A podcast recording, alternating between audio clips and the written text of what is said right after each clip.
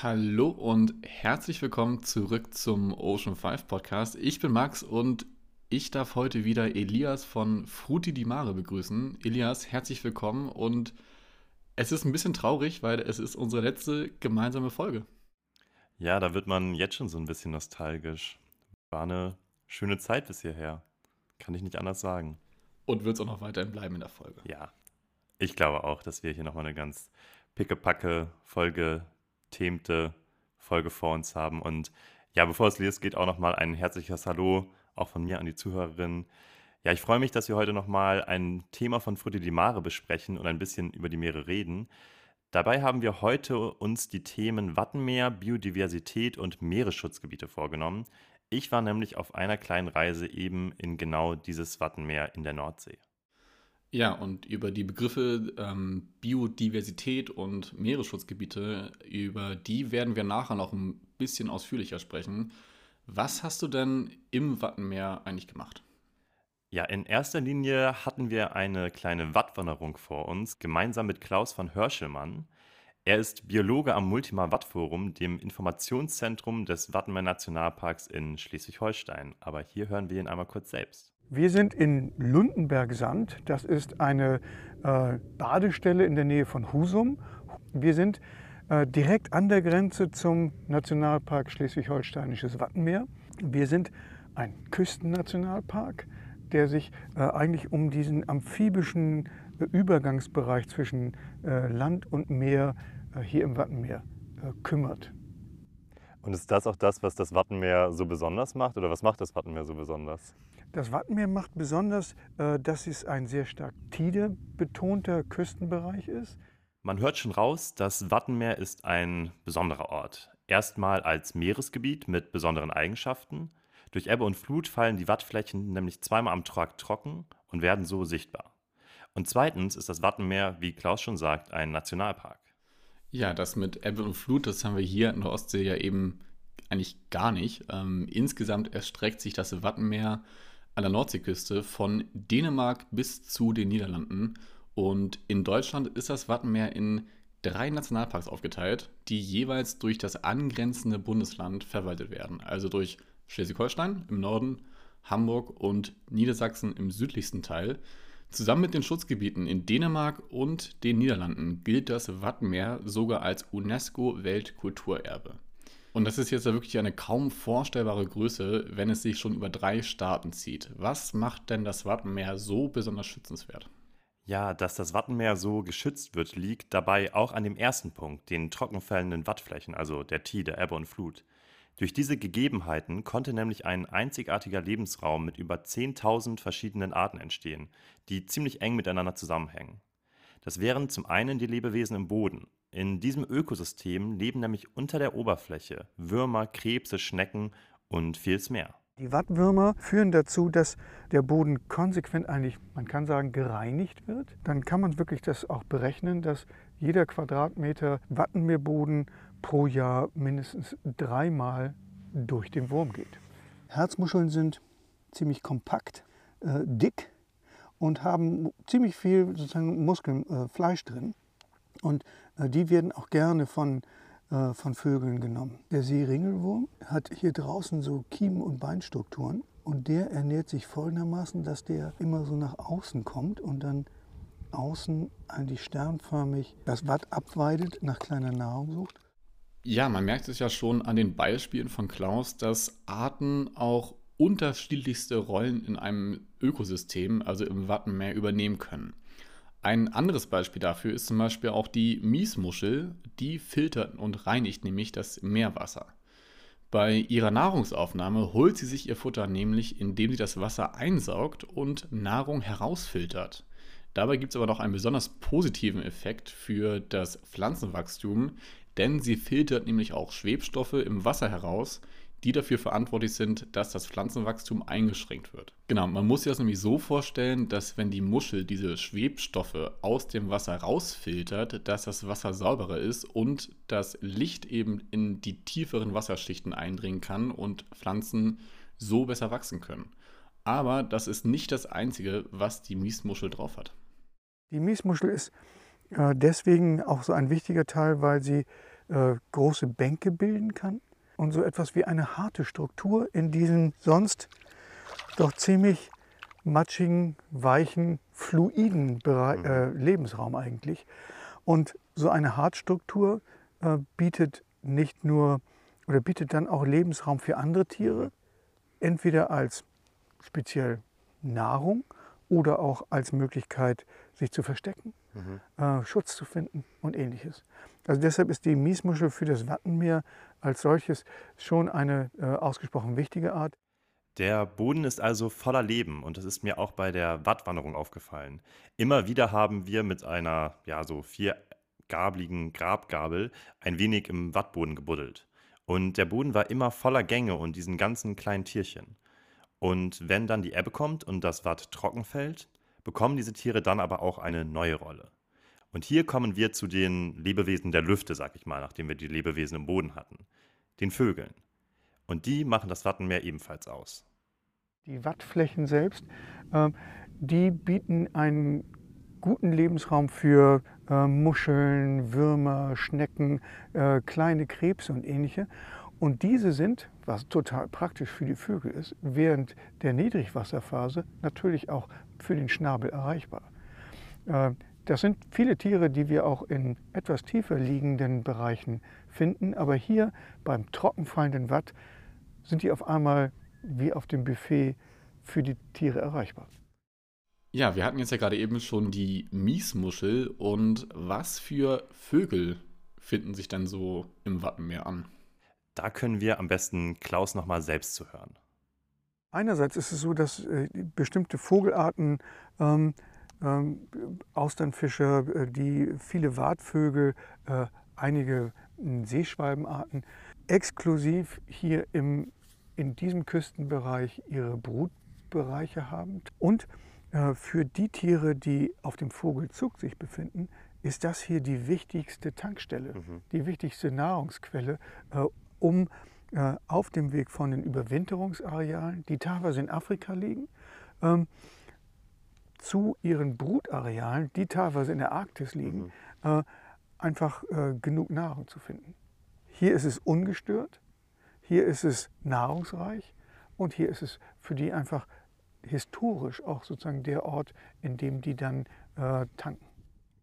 Diese kleinen Krümel, die hier überall äh, zwischen sind, das sind äh, kleine Wattschnecken. Wenn man, wenn man hier so drüber guckt, dann glänzt das ja manchmal so speckig.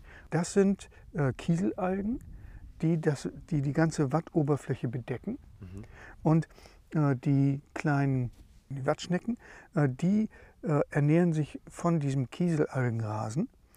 Und es gibt einen Vogel, Knut, der ist, äh, kommt als Zugvogel hier an und äh, frisst hier so viel von diesen kleinen Schnecken, dass der innerhalb von wenigen Wochen sein Gewicht verdoppelt. Braucht er auch, weil er danach einen 5000 Kilometer Nonstop-Flug ansetzt. Also wir finden im Wattenmeer sowohl Brutvögel, die hier heimisch sind, als auch Zugvögel. Etwa 9 Millionen Zugvögel, also eine ganze Menge, nutzen das Wattenmeer jedes Jahr als Zwischenstation, wenn sie zwischen Süd- und Westafrika und ihren Brutgebieten in die Arktis pendeln. Das Wattenmeer ist also ein ziemlich wichtiger Teil des ostatlantischen Vogelzugs, wie er genannt wird. Ja, wir merken also, dass wir eine große Vielfalt im Wattenmeer vorfinden. Da kommt ja auch häufig der Begriff Biodiversität oder biologische Vielfalt auf. Lass uns den noch einmal ganz kurz erklären. Ja, sehr gern. Ja, im Kontext der Ozeane gibt es ja viele unterschiedlichste Lebensräume bzw. Ökosysteme. Zum Beispiel haben wir da Flussmündungen, Kelbwälder, wenn wir so an ja, Südafrika denken. Wir haben hier die Seegraswiesen auch in der Ostsee, Korallenriffe. Ähm, ganz bekannt ist da zum Beispiel das Great Barrier Reef vor Australien oder auch den ganz offenen Ozean und eben noch ganz viele andere Lebensräume, wie zum Beispiel auch das Watt. Und wie wir schon gehört haben, sind Teil dieser unterschiedlichen Lebensräume eine Vielzahl von Tieren, Pflanzen und wichtigen Mikroorganismen.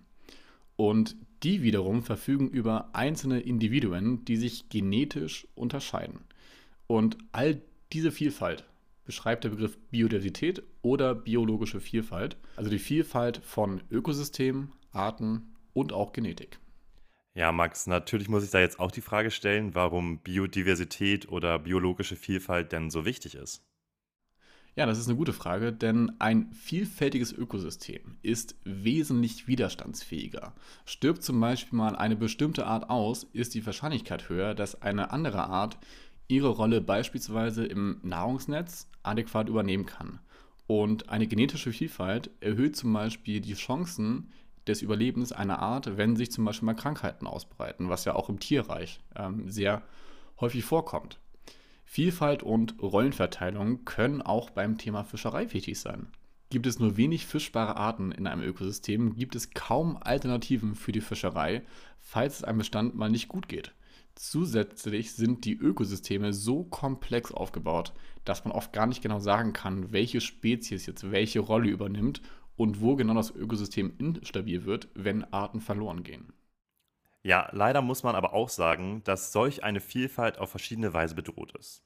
Durch eingeschleppte invasive Arten zum Beispiel, die Ökosysteme negativ verändern, durch die Verschmutzung durch Müll oder Nährstoffe, durch den Klimawandel, also die Erwärmung des Wassers und die Ozeanversauerung, aber auch durch die zu große Nutzung von Meeresgebieten, durch zu viel Fischerei zum Beispiel oder durch Ressourcengewinnung, also Öl- und Gasbohrungen oder generell durch Baumaßnahmen. Aufgrund so vieler unterschiedlicher Faktoren hat die marine Biodiversität zwischen 1970 und 2016 laut einem WWF-Bericht um 36 Prozent abgenommen.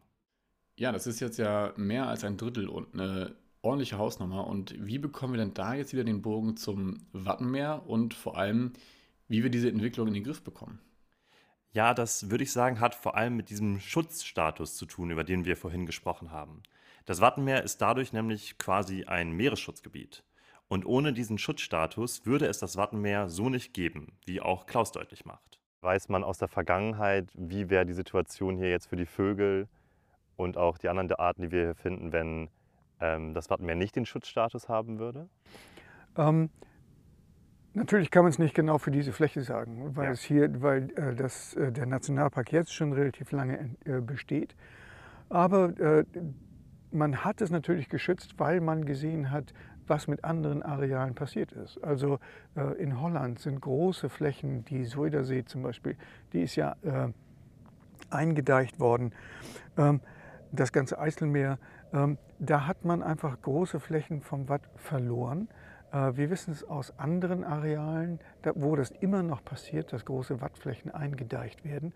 Und dann bricht dieses System zusammen und dann ist es nicht mehr das Wattenmeer dann ist es auch nicht mehr der Lebensraum, der wichtig ist für den äh, äh, atlantischen Vogelzug. Mhm. Dann ist es auch nicht mehr der Lebensraum, der typisch, äh, der die typische Fauna und Flora äh, hier bietet, die eigentlich hierhin gehört. Also ohne das, ohne das Schutzgebiet würde quasi dieser Rastplatz für die Zugvögel fast wegfallen oder besteht die Gefahr? Ja, davon, davon muss man ausgehen. Mhm. Meeresschutzgebiete sind also ziemlich wichtige Maßnahmen, um marine biologische Vielfalt zu schützen. Da sind sich auch viele Experten und Expertinnen einig. Ja, jetzt muss man schon dazu sagen, dass das Wattenmeer nicht durchgängig streng geschützt ist, oder? Denn in vielen Gebieten ist ja zum Beispiel auch Fischerei erlaubt. Ähm, vor allem die Krabbenfischerei ähm, ist in Schleswig-Holstein an der Nordseeküste sehr weit verbreitet und es gibt ja nur eine Nullnutzungszone, also eine Zone, in der zum Beispiel gar nicht gefischt werden darf. Ja, genau. Die liegt südlich des Hindenburgdamms bei Sylt. Und dass die Krabbenfischerei so weitflächig noch erlaubt und verbreitet ist, wird auch von vielen Seiten kritisiert, muss man sagen. Denn der effektivste Schutz der biologischen Vielfalt besteht dann, wenn eben solche Nullnutzungsgebiete oder Nullnutzungszonen eingerichtet werden, in denen nicht gefischt werden darf und auch alle anderen Nutzungsformen untersagt sind. Ja, gucken wir jetzt mal so ein bisschen übers Watt hinaus und ähm, gucken mal so ein bisschen auf die globale Ebene. Wie ist denn da die Lage? Ich könnte mir jetzt vorstellen, dass wir da auch logischerweise groß denken müssen, damit global der Schutz von der biologischen Vielfalt eben auch funktionieren kann. Ja, das ist auf jeden Fall so. Und die globale Ebene ist ehrlich gesagt ein bisschen kompliziert. Erstmal zu den Zahlen. Global stehen etwa 8% der Meeresflächen unter Schutz, aber nur 3% sind tatsächlich streng geschützt oder Nullnutzungsgebiete.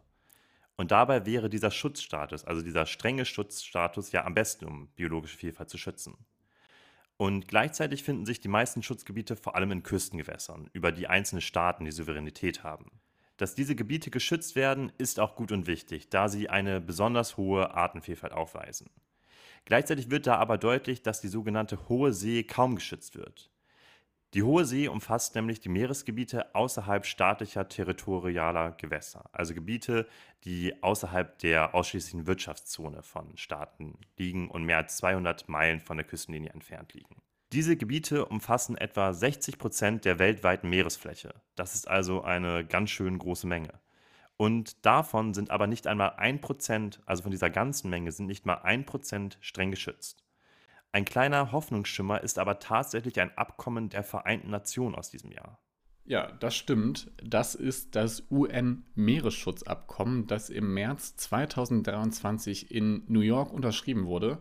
Das Ganze ist eine Absichtserklärung der Vereinten Nationen, die Hohe See stärker zu schützen und ganze 30 Prozent, also fast ein Drittel der gesamten Meeresfläche, unter Schutz zu stellen. Was dann auch eben überwacht werden soll. Das sind große Ziele und wir müssen natürlich sagen, das wird es auch nicht in den nächsten ein, zwei Jahren komplett passieren. Ja, wirklich große Ziele, die da beschlossen wurden und die Umsetzung wird wohl auch lange dauern und echt schwierig werden. Aber man muss schon sagen, dass dieses Abkommen von vielen Experten, also sowohl WissenschaftlerInnen als auch Umweltverbänden als auch Regierungen sehr gefeiert wurde, weil es auf jeden Fall ein großer Schritt in Richtung mehr Meeresschutz ist.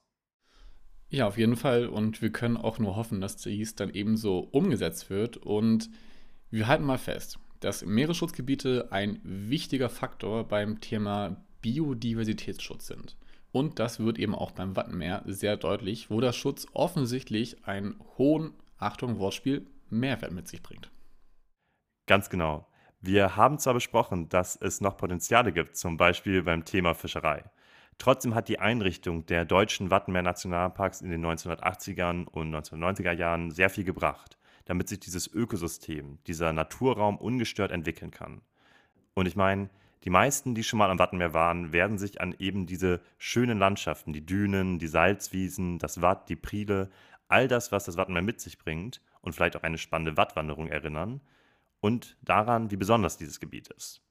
Und das zeigt auch, dass auch aus kulturellen, ästhetischen und Erholungsgründen das Wattenmeer einen wirklich großen Stellenwert hat, würde ich sagen.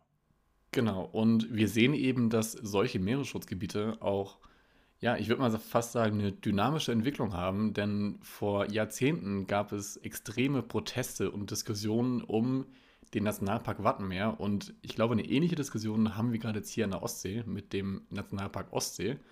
Ähm, dazu gibt es eben auch eine Folge mit dem Umweltminister Tobias Goldschmidt. Ähm, klickt euch da mal rein.